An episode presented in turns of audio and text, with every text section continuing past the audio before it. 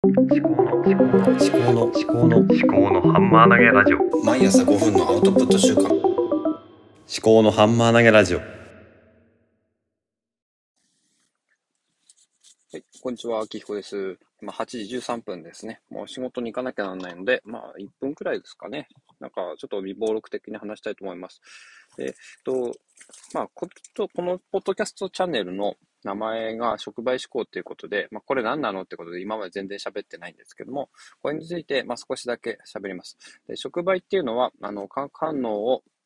あの、仲立ちする物質で、まあ、あの生体触媒っていうのは酵素っていうのはありますね。あのアミラーゼっていうのは、まあ、唾液の中に入ってて、たあの炭水化物をアミ、えー、とブドウ糖に分解するって。で、その分解することによってアミラーゼ自身は変化しないし、減りもしないっていうことですね。えーそういうのが触媒の性質としてあります。で、私はあの自分自身を触媒みたいな形で生きていきたいなっていうことを、あの、ちょっと何年か前から思っていて、それをあの、このポッドキャストの番組名にしたということです。えー触媒的な作用を持って、あの、他人とか他者とか世界とかに対して変化を起こしていきたいと。で、自分は自分で、まあ、他の人を触媒として自分のことも、まあ、変化させるっていうことをして高め合っていくっていうことが、まあ、触媒思考かなと思ってます。